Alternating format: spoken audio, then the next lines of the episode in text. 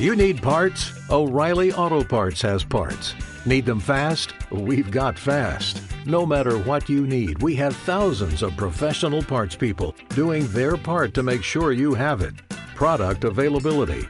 Just one part that makes O'Reilly stand apart. The professional parts people. oh, oh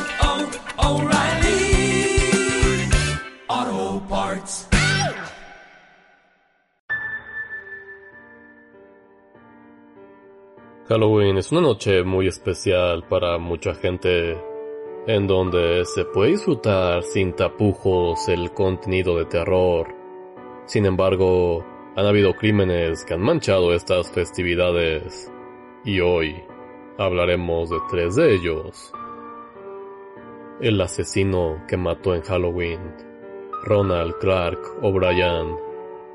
Uno de los casos más famosos relacionados con el Halloween y que llegamos a comentar en el primer episodio de Leyendas Urbanas de Halloween en 2020 es el de Ronald Clark O'Brien. Él parecía una persona normal, vivía con su esposa, con su hijo Timothy y con su hija Elizabeth, pero realmente las cosas no iban bien, ya que tenían problemas económicos. A raíz de eso, planearía el asesinato de sus hijos Elizabeth y Timothy a los cuales les había comprado una póliza de seguro de vida de 40 mil dólares, lo que a su muerte le otorgaría el 20 mil dólares. El 31 de octubre de 1974, O'Brien salió con sus dos hijos y con dos niños del vecindario a pedir dulces. Donde vivían se encontraba localizado en Pasadena, Texas. Un tiempo después de estar buscando dulces, llegaron a una casa donde nadie les respondió. Los niños se desesperaron y se fueron. O'Brien se quedaría solo ahí. Un rato después se reunió con los niños. Les dijo que había conseguido unos dulces y se los daría. Timothy esa noche pidió permiso para comer unos dulces. Escogió el que le había dado su padre.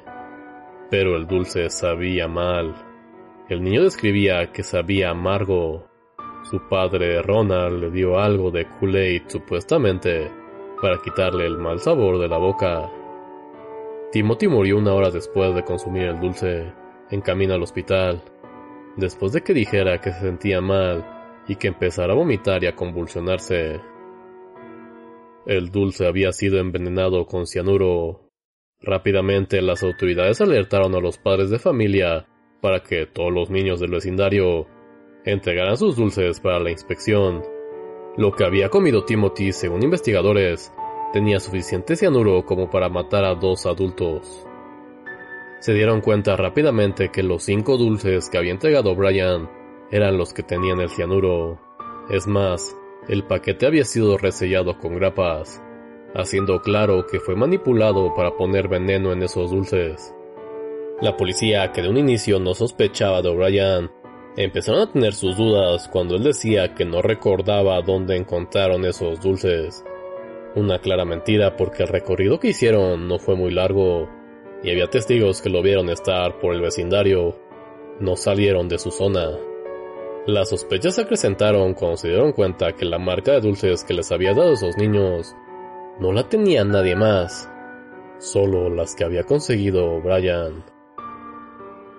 O'Brien trató de echarle la culpa a la persona que no les atendió durante su recorrido, diciendo que alguien salió de esa casa para darle los dulces. Algo imposible, ya que el dueño de la casa, Melvin, se encontraba trabajando con más de 200 testigos que confirmaron eso. Los policías descubrieron los seguros de vida y sus deudas. Ya no había dudas. Con esta información lograron revisar su casa encontrando un plástico similar al envoltorio de los caramelos. Las pruebas en su contra no dejaban de aparecer. Habían visto una persona con sus características comprar 2.5 kilogramos de cianuro.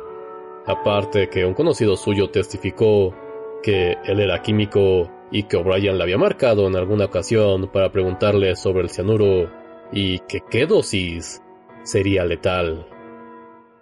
El plan de O'Brien era matar a sus hijos para poder pagar sus deudas y además matar a los hijos de sus vecinos para que pareciera que alguien más lo había hecho. El 3 de junio de 1975 lo encontraron culpable de asesinar a su hijo y cuatro atentos de homicidio. Fue sentenciado a la pena de muerte. Para ese momento, los medios ya lo habían apodado Candyman o el hombre que mató en Halloween. Fue ejecutado el 31 de marzo de 1984. En sus últimos momentos dijo que su ejecución era un error que quería perdonar a todos aquellos involucrados con su muerte y le pidió a Dios que todos fueran perdonados. 300 personas se reunieron afuera de la prisión el día de su ejecución, algunos gritando Trick or Treat. El accidente de la fiesta de Halloween, Yoshihiro Hattori. Yoshihiro Hattori era un joven japonés que en 1992, a los 16 años, participó en un programa de intercambio llegando a Baton Rouge, Luisiana, en los Estados Unidos. Ahí se había quedado con una familia, Richard y Holly Haymaker, y con su hijo Webb Haymaker. Los Haymaker recuerdan con mucho cariño a Yoshiro, lo describían como un espíritu libre que tenía un gran apetito por la vida, las experiencias y que trataba de hacer amigos en todos lados. Si bien esto no pasó la noche de Halloween, sí ocurrió por una fiesta de Halloween a los que él y Webb iban a ir el sábado 17 de octubre de 1992. Hattori y Webb iban disfrazados. Ambos fueron al vecindario en donde la fiesta ocurrió pero llegaron a la casa incorrecta. Ellos querían llegar a la 101.31, pero terminaron en el 103.11. Se bajaron de su coche, fueron a la entrada y tocaron la puerta. De inicio no vieron a nadie, ya se estaban yendo cuando de repente una mujer entreabrió la puerta. Los muchachos se acercaron a ella. Su nombre es Bonnie Pierce. Ella diría que en ese momento se sentía amenazada por los muchachos, ya que sintió que se estaban acercando muy brusco a donde ella se encontraba. Bonnie le pidió a Rodney Pierce, su esposo, que fuera por el arma. Rodney Pierce volvió y abrió la puerta. Él sostenía un revólver y Hattori se empezó a acercar hacia él. Hattori tenía conocimiento limitado del idioma inglés Webb teorizó después a los medios que probablemente él no entendió la gravedad de la situación. Tampoco entendió cuando Rodney le dijo que se detuviera. Incluso pudo pensar que esto era una broma de Halloween. Rodney Pierce se dio cuenta que el muchacho traía algo colgado. Supuestamente él pensaba que eso era un arma. Hattori llevaba su cama. Entonces, Pierce al ver que él no retrocedía, le disparó directo al pecho. Webb corrió a pedir ayuda. Rodney Pierce entró a su casa y no salió hasta que los policías se presentaron y Hattori murió en la ambulancia por pérdida de sangre. Los padres de Webb fueron notificados por la policía de este acontecimiento y dos días después los padres de Hattori llegaron a Luisiana. De inicio, la policía dejó en libertad a Rodney Pierce ya que según ellos, estaba bajo su derecho de dispararle a un intruso. Sin embargo, gracias a la presión del consulado japonés y del gobernador de Luisiana, lograron llevarlo a un juicio. El juicio duró siete días, el veredicto no culpable, ya que Rodney Pierce se encontraba actuando en defensa, sobre todo bajo la petición de su esposa, la cual se encontraba aterrorizada. Bonnie Pierce testificó durante una hora, incluso llorando en corte, diciendo que cuando los vio acercarse tan rápido a ella, se atemorizó. Bonnie Pierce declararía, no pensé en la situación, ojalá lo hubiera podido pensar más claro.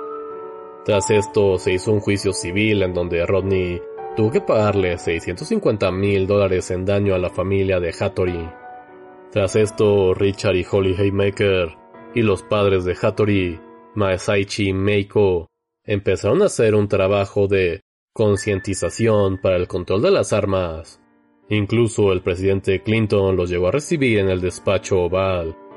Gracias a este esfuerzo, se aprobó la ley Brady, una medida en donde se da un periodo de gracia de cinco días antes de que un importador, fabricante o distribuidor con licencia pueda vender, entregar o transferir un arma corta a una persona que no cuente con una licencia. Hasta el día de hoy, Masashi y Meiko siguen siendo activistas. Richard y Holly Haymaker crearon una fundación a nombre de Hattori, y Rodney Pierce perdió su trabajo y su casa. Terminó viviendo en un trailer, aún con mucho arrepentimiento por el incidente, según declaraciones suyas. El asesinato de Ronald Sisman y Elizabeth Plattman.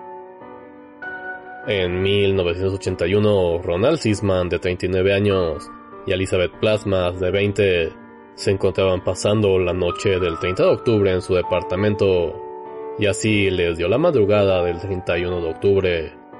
Sisman era conocido en su zona, ya que tenía dos negocios fotográficos en su casa. Esa madrugada, Ron y Elizabeth fueron atacados en su casa, golpeados brutalmente y les dispararon en la nuca. Ron tenía cuatro heridas de bala y Elizabeth tres. Durante las investigaciones se barajaba la posibilidad de que la pareja conociera a su atacante, porque no había signos de que forzaran la entrada. También pensaban que tal vez era un ajuste de cuentas por compra-venta de drogas. Pero Nunca llegaron a nada estas líneas de investigación. Aquí es cuando se pone más raro el caso, ya que David Berkowitz, el hijo de Sam, uno de los asesinos seriales más conocidos, llegó a decir que su culto planeaba entrar a una casa para llevar a cabo unos asesinatos en una especie de ritual. Supuestamente habían elegido el departamento de Romal Sisman, ya que se encontraba la grabación de la última víctima del hijo de Sam. Aún con esta declaración, no se pudo comprobar esto. No se sabe a ciencia cierta quién fue que los atacó ni el por qué.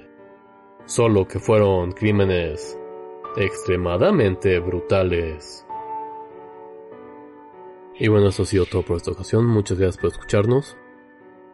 Halloween se acerca muy rápidamente.